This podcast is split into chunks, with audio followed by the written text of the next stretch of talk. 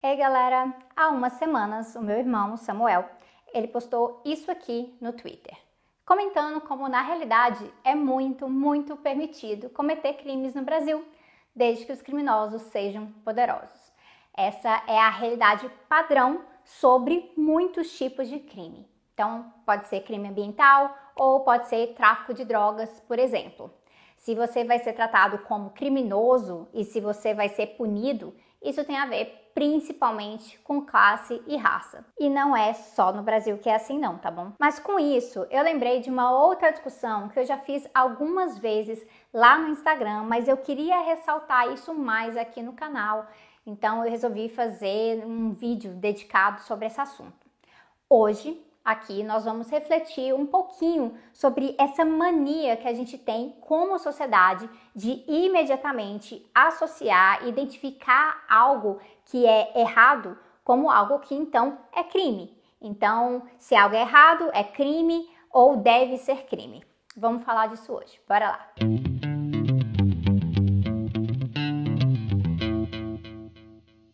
Eu vejo que é muito comum que na hora de alertar a sociedade que algo é ruim, logo se apela para o fato daquela coisa ser crime.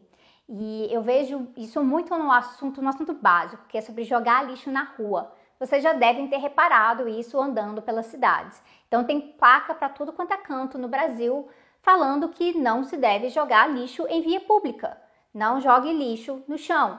É crime, porque é crime. E aí tem vários exemplos sobre isso. E também se aplica a outros temas. Então, é, não venda bebida alcoólica para menores, porque é crime. Não pode acender fogo aqui, é proibido acender fogo, porque é crime. Então, não faça boca de urna eleitoral, porque é crime.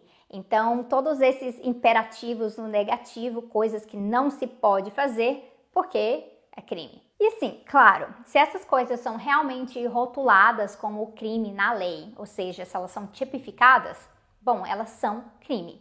Mas isso não significa que a lei vai ser aplicada igualmente para todas as pessoas, porque existe uma enorme seletividade penal. Eu não vou entrar especificamente nesse ponto agora da seletividade penal, porque na verdade vocês podem ver muito mais sobre isso lá no Cifra Oculta mas é bom a gente né, trazer esse parênteses porque ele traz um contexto. É bom para a gente parar para pensar que, além de tudo, essas coisas que já são crime geralmente se tornam crime porque algum grupo identificou como algo ruim. Ou algum grupo identificou que sim, é ruim, é indesejável, mas o meu grupo não vai ser afetado por essa criminalização. Então tem essa lógica que, né, que criminalizou como forma de prevenir e de convencer as pessoas que não devem fazer isso. Mas não quer dizer que só porque é crime as pessoas não vão fazer. E não quer dizer que as pessoas que fazem sendo crime serão punidas. Mesmo sendo crime, gente muito poderosa segue fazendo tais coisas, porque a impunidade é regra para essas pessoas. E é por isso que o agronegócio e a mineração, o garimpo, esses são setores cheios de criminosos mas as prisões não estão cheias dessas pessoas. Eles não são tratados como organizações criminosas. Esse descompasso, essa contradição, ela alimenta muito o senso comum punitivista na nossa sociedade. E passa a ideia de que se as coisas ainda vão mal desse jeito, é porque ou não se criminalizou direito, ou não se usou a força do Estado direito para aplicar o peso da lei. Tudo isso acaba norteado pela ideia de algo ser crime e ter que ser tratado como crime, e aí quem comete ser visto como criminoso e tem que ser tratado como criminoso. A sociedade vai e compreende que se algo é crime, é porque é errado, mas na realidade não é assim que funciona. Na realidade, as coisas se tornam crime por outras razões. Pode ser sim porque se achou alguma coisa ruim, ou é porque vai diretamente com os interesses dos grupos dominantes, que são os grupos que realmente definem o que é justiça, a quem essa justiça realmente se aplica e quem deve ser punido por tal justiça. Numa sociedade desigual, a justiça sempre é parcial. Então, isso gera uma limitação, que é que a gente passa a normalizar tudo que é crime como ruim. Então, isso vira um ciclo vicioso. Se é ruim, é crime ou deve ser crime. Se é crime, deve ser porque é ruim.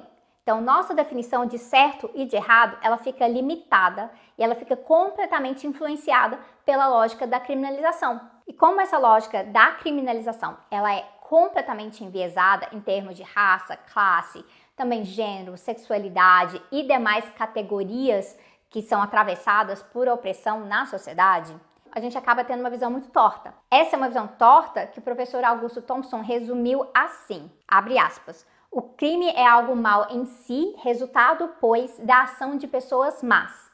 Daí, nada mais lógico do que concluir que o crime é uma manifestação das classes baixas. Continuando, exatamente o ponto de vista que afaga os preconceitos da ideologia dos donos do poder. Então, olha que conveniente. Nesse ciclo vicioso de associar crime com o mal e com gente má, é fácil usar isso como ferramenta para tratar grupos inteiros como maus ou transgressores, por conta de práticas específicas ou práticas que foram associadas com esses grupos. Então, é o caso de muitas questões relacionadas, por exemplo, ao corpo de mulheres e demais pessoas com útero. Então, se é crime isso no Brasil, é porque é ruim, porque é errado. Mas em outros países é legalizado. E aí, como é que você vai falar? Então, naquele lugar não é errado? É, aquilo lá, lá, lá é permitido por lei, então passa a ser bom? Como é que é a régua para a gente realmente identificar as questões, as práticas na nossa sociedade? Não dá para simplesmente tratar dessa discussão simplesmente que não pode porque é crime. Então, mesma coisa quando a gente fala de drogas que são legais e drogas que são ilegais. Tanta gente aí tem medo de maconha. Por quê? Porque maconha é ilegal. Aí deve ser porque é ruim, porque faz mal, senão não seria ilegal, senão não seria proibido. Mas aí nada de questionar os impactos do álcool e do marketing ao redor do álcool, porque aí se trata de uma droga lícita. E aí, nesse caso, quando vem, por exemplo, um, uma lei seca ou algo assim, ainda acham ruim, porque lei seca para uma droga que é lícita. Então, crime acaba sendo um jeito muito limitado de enxergar debates que passam por coisas muito mais complexas passam por direitos, por integridade, por ética, autonomia, deveres, consciência coletiva, solidariedade, o entendimento de independência de povos inteiros e muito mais. Não dá para associar algo ser crime com uma visão justa daquilo. Pense bem, numa sociedade com tanta fome como é o Brasil hoje, roubar um saco de arroz de um supermercado, pela lei, é crime. Mas a nossa visão do ato de roubar esse saco de arroz, essa visão não pode ser limitada a simplesmente falar que é crime ou não. A justiça não pode funcionar assim e a nossa opinião como povo não pode funcionar assim, porque por trás do errado em roubar, na verdade, tem um errado muito maior, que é não alimentar a população ao mesmo tempo em que o agronegócio está lucrando horrores. E esse lucro do agronegócio, bom, ele não é crime nessa sociedade capitalista. Isso serve para a gente refletir como muitas vezes nas nossas demandas, nas nossas indignações, a gente costuma apelar para a ideia de crime, quando na verdade o que a gente quer fazer, ou deveria fazer, é um apelo para que algo seja simplesmente evitado, para que seja reconhecido que aquilo ali não deveria existir na nossa sociedade. É como a gente vê por aí que, olha, tá proibido tacar fogo na Amazônia. Queimar a Amazônia é crime. É sim, mas não é errado só porque é crime, né? Ou que despejar famílias na pandemia é crime. Ao pé da letra da lei, da forma que funciona hoje, após, na verdade, né, muita intervenção da sociedade civil e de parlamentares, a gente sabe que sim, algumas famílias são protegidas, mas muitas ainda são excluídas dessa proteção atual e temporária de despejo na pandemia.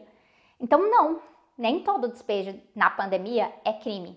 Mas eu diria que ainda assim todo despejo na pandemia é cruel. Eu diria mais. Enquanto nós vivermos sob um regime de propriedade privada tão desigual como a gente tem hoje, todo despejo sem amparo, com direito à moradia garantida, com ou sem pandemia, ele é um absurdo. Eu não preciso falar que todo despejo é crime para comunicar isso. E se eu comunico dessa outra forma, eu acho que ajuda a educar sobre as razões, sobre a raiz do problema que a gente enfrenta, sobre a falta de moradia no país. Além do mais, não adianta eu usar o crime como regra, porque tantas vezes quem seria o tal criminoso na situação, e aí vamos colocar esse criminoso aqui entre aspas, né? É o próprio Estado. O Estado tem essa tendência a não se autocriminalizar, ao mesmo tempo que criminaliza demais. Então, tantas coisas que são feitas pelo aparato de repressão, elas são vistas como normais, porque a polícia tem o seu direito garantido do monopólio de violência na sociedade. Então a gente até consegue denunciar certos abusos, coisas que passam de uma linha que foi formada ali. E mesmo assim, quando a gente denuncia, a maioria vai impune, mesmo assim.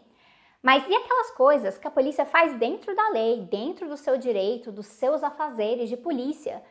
E essas coisas não são consideradas crime, mas elas não deixam de ser abusivas. Elas não deixam de ser práticas racistas absurdas do cotidiano. Não adianta então falar que, olha, tá vendo, a polícia está sendo criminosa, porque essa categoria em si não vai fazer sentido quando são eles que definem, no fim das contas, quem vai ser punido e quem não vai ser é limitado a gente reduzir tudo a chamar de algo crime ou não crime.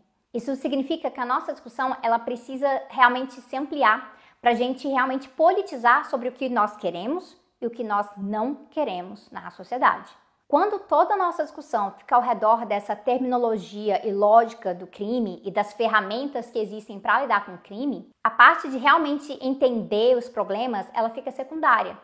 E aí as outras ferramentas que a gente precisa desenvolver para realmente evitar esses problemas e para a gente não estar tá normalizando, legitimando essa estrutura desigual hoje, essas ferramentas também ficam secundárias. Então é isso. Eu considero que é absolutamente insuficiente falar que não pode queimar unidades de conservação porque é crime. Gente, olha quem manda no país. Crime cometido com apoio do Estado é a mesma coisa de não ser crime. Então é uma expressão vazia. E aí, se os poderosos vão e descriminalizam, mexem na lei, trocam códigos florestais e coisas assim, que é algo que eles fazem sempre que é conveniente para eles mesmos, aí de repente deixa de ser errado queimar unidade de conservação porque não é mais crime? Claro que não. Segue sendo errado por outras razões. E essas razões que fazem parte do nosso projeto de politização. É por isso que aí eu preciso falar de ecossistemas de sustentabilidade, de valorização da natureza, porque é isso que qualifica o que deve ou não deve ser feito e o como que a gente quer pautar uma sociedade diferente. É assim que a gente vai para muito além de uma visão frágil de crime e que pode mudar a qualquer momento, dependendo dos interesses de quem está lá no poder determinando as leis. Então, claro, se for simplesmente pela força da expressão, eu posso dizer que o sistema capitalista é um sistema criminoso. Mas na prática, o capitalismo ele não criminaliza a si mesmo. Então, talvez seja muito mais educativo se eu explicar que o capitalismo é um sistema de altíssima exploração que depende da violação de direitos humanos e que em muitos lugares a lei ela nem reconhece o que a gente poderia chamar aí de direitos, direitos humanos. Esse atalho de igualar tal coisa tá errada com tal coisa é crime ou deveria ser crime é um atalho que, para mim, simplesmente não vale a pena. Ele normaliza uma visão muito torta de legitimidade de um sistema de criminalização que, na verdade, nós sabemos que prejudica os mais oprimidos na nossa sociedade. É um atalho que não educa sobre as raízes dos problemas. Não se esqueça de comentar, se inscrever, compartilhar e tudo mais. Esse foi o recado de hoje e eu vejo vocês em breve.